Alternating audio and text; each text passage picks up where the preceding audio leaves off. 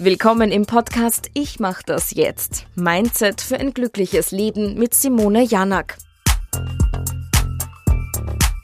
Ich weiß nicht, ob es angeboren ist, ob wir es im Laufe des Lebens erlernen. Das schlechte Gewissen, die Schuld, Schuldgefühle, Scham.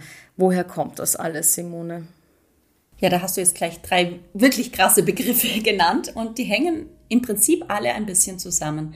Wir könnten jetzt ganz weit zurückgehen zur Ursünde. Aber das machen wir natürlich nicht. Aber tatsächlich war damals schon der Anfang. Das lernen wir. Und das ist vielleicht schon die Antwort auf deine Frage. Ist es angeboren? Nein, es ist nicht angeboren. Aber wir lernen es sehr, sehr früh.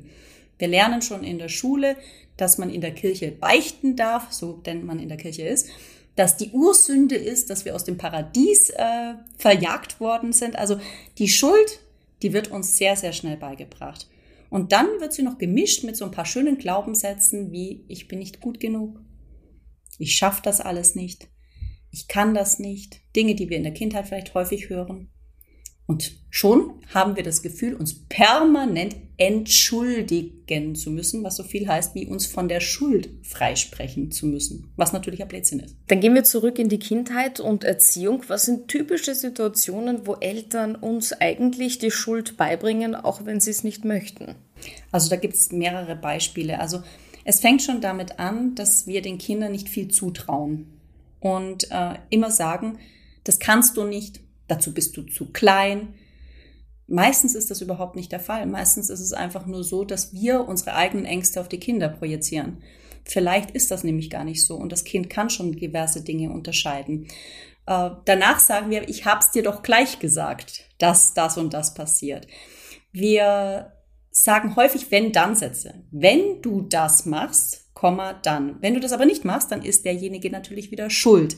Also wir spielen in ganz vielen subtilen Glaubenssätzen diese Schuld immer wieder dem Kind zu. Und das passiert natürlich nicht nur bei den Eltern, das passiert auch sehr, sehr viel in der Schule. Das heißt, die Kommunikation ist das. Wie kommuniziere ich richtig mit meinem Kind? Was sage ich ihm? Brauche ich mehr Vertrauen in mein Kind? Ich glaube, das Schwierige daran ist, dass die meisten Eltern das ja nicht absichtlich machen, sondern dass es, bevor es an die Kommunikation geht, erstmal zu schauen gilt, welche Ängste ich eigentlich selbst habe und gerade auf das Kind nur projiziere. Und wir dürfen tatsächlich sagen, es gibt keine Fehler und es gibt auch kein Versagen. Das ist etwas, was wir als Erwachsene auch wieder lernen dürfen. Wir dürfen aus Dingen lernen, aber Fehler sind Helfer. Und da fängt schon in der Schule an, wenn wir die erste Klassenarbeit rauskriegen und da ist alles rot. Der Fokus wird auf die Fehler gelenkt. Du bist schuld, du kannst das nicht, du schaffst das nicht. Anstatt eigentlich zu sagen, wow, du hast einen total tollen Aufsatz geschrieben, an der Rechtschreibung müssen wir noch ein bisschen arbeiten oder so. Da beginnt es schon. Zeig mir eine Schule, wo es sowas gibt, weil das ist eigentlich der ähm, ausschlaggebende Punkt. Das wäre ja genau richtig ich bin Berufsoptimist. Ich weiß, dass es diese Schulen schon langsam gibt und dass es in der Zukunft immer mehr werden wird. Ich selbst habe derzeit gerade auch keine Lösung, aber ich kann bei mir anfangen. Also wir Eltern dürfen bei uns anfangen und dürfen den Kindern zutrauen, dass sie etwas schaffen und dürfen sie auch ausprobieren lassen. Und vor allem dürfen wir aufhören, unsere eigene Schuld, die wir vielleicht aufgeladen haben, durch Trennungen, durch irgendwelche schlechten Beziehungen oder Erfahrungen auf unsere Kinder aufzuerlegen, weil die können nämlich da wirklich gar nichts dafür. Aber woher kommt es, dass wir ständig jemanden suchen, der vielleicht Schuld hat? Der ist schuld daran, sie ist schuld daran. Ich bin es auf jeden Fall nicht, aber vielleicht er. Es ist ja viel einfacher, wenn jemand anders schuld ist. Das hat sehr viel mit Verantwortung zu tun. Verantwortung für das eigene Leben zu haben und auch zu übernehmen. Da müssen wir uns auch eingestehen, dass die Fehler, die wir gemacht haben, dass das unsere waren, dass wir jetzt auch darüber nachdenken würden, was wir vielleicht daraus lernen können, anstatt zu sagen, der Mann ist schuld, der Ex-Mann ist schuld oder die Eltern sind schuld. Natürlich haben die ihren Teil dazu beigetragen. Aber letzten Endes haben wir das auch mit uns machen lassen und wir dürfen gerne sagen, okay, stopp. Ab jetzt übernehme ich die volle Verantwortung dafür und dann kann ich mich auch mal entschuldigen. Das darf auch sein. Also es spricht ja nichts dagegen, auch Menschen mal zu sagen, sorry, ich habe mich irgendwie daneben benommen, das tut mir leid. Sehr schwer. Ja, sehr schwer. Aber auch sehr bereinigend und meistens sogar nicht nur für die Beziehung, sondern vor allem für uns selbst. Weil wir tragen dieses schlechte Gewissen ja trotzdem mit rum. Es ist ja nicht so, bloß weil wir Leute beschuldigen, dass wir nicht wissen, dass es vielleicht gar nicht so stimmt, wie wir das darlegen. Ja, apropos schlechtes Gewissen, woher kommt das schlechte Gewissen in uns? Wir haben permanent das Gefühl, alles falsch zu machen. Mhm. Also dieses Gefühl, es könnte ja was passieren, ich könnte ja etwas falsch machen, ist ganz, ganz tief in uns verankert und es liegt daran, dass wir sehr häufig Angst vor dem Versagen haben. Und die Angst vor Versagen, die hängt auch ein bisschen damit zusammen, dass wir sehr, sehr wichtig empfinden, was andere von uns denken. Denn wenn wir etwas tun, was andere vielleicht nicht so toll finden könnten, verlieren wir ja eventuell Anerkennung, Liebe, Sicherheit und darum dreht es sich meistens bei uns Menschen. Wir brauchen die Anerkennung, wir brauchen die Menschen um uns herum. Und damit theatern wir uns eigentlich in einen Gedankenkreislauf hinein, der rund um dieses Ich darf auf gar keinen Fall was falsch machen ist. Was sind denn typische Situationen, wo wir schnell ein schlechtes Gewissen bekommen? Ganz spontan fällt mir jetzt gerade ein, du möchtest abnehmen und isst das Tortenstückchen.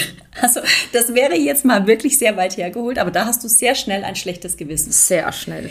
Ja, und dann darfst du fragen, warum ist das so? Ist der andere schuld, der dir das Tortenstückchen angeboten hat? Immer. Natürlich. Oder aber du sagst, na ja, ich hätte ja rein theoretisch auch sagen können, du, ich achte gerade auf meine Gesundheit oder kannst ja auch ehrlich, wenn, wenn es so ist, sagen, na, ich möchte gerne ein paar Kilo abnehmen, das passt gerade nicht. Aber das machst du nicht. Warum?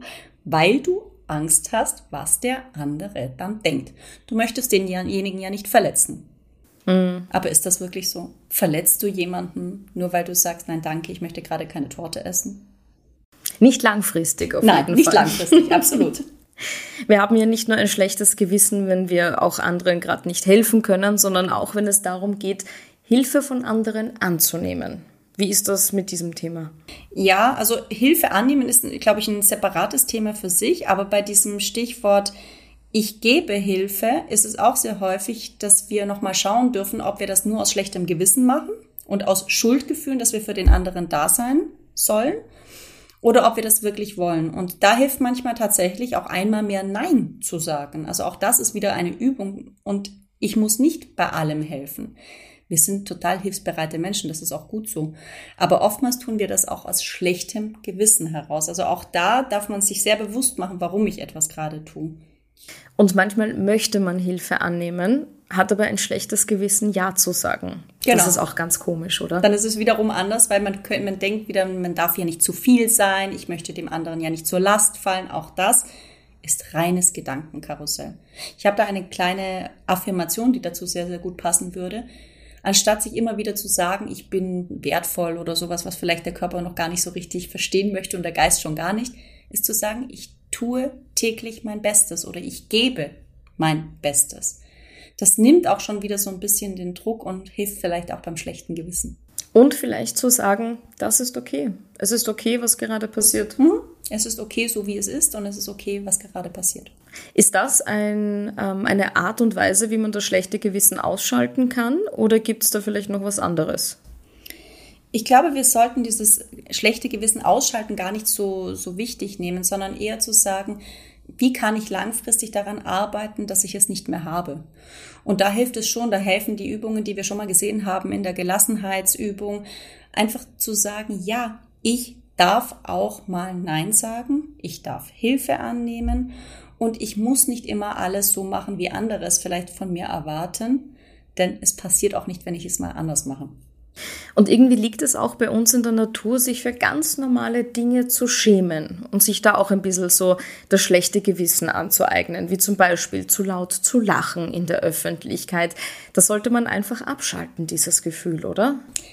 Ich würde da gerne sagen, es ist wahrscheinlich die große Frage, wer bin ich wirklich und bin ich stolz darauf, wer ich wirklich bin.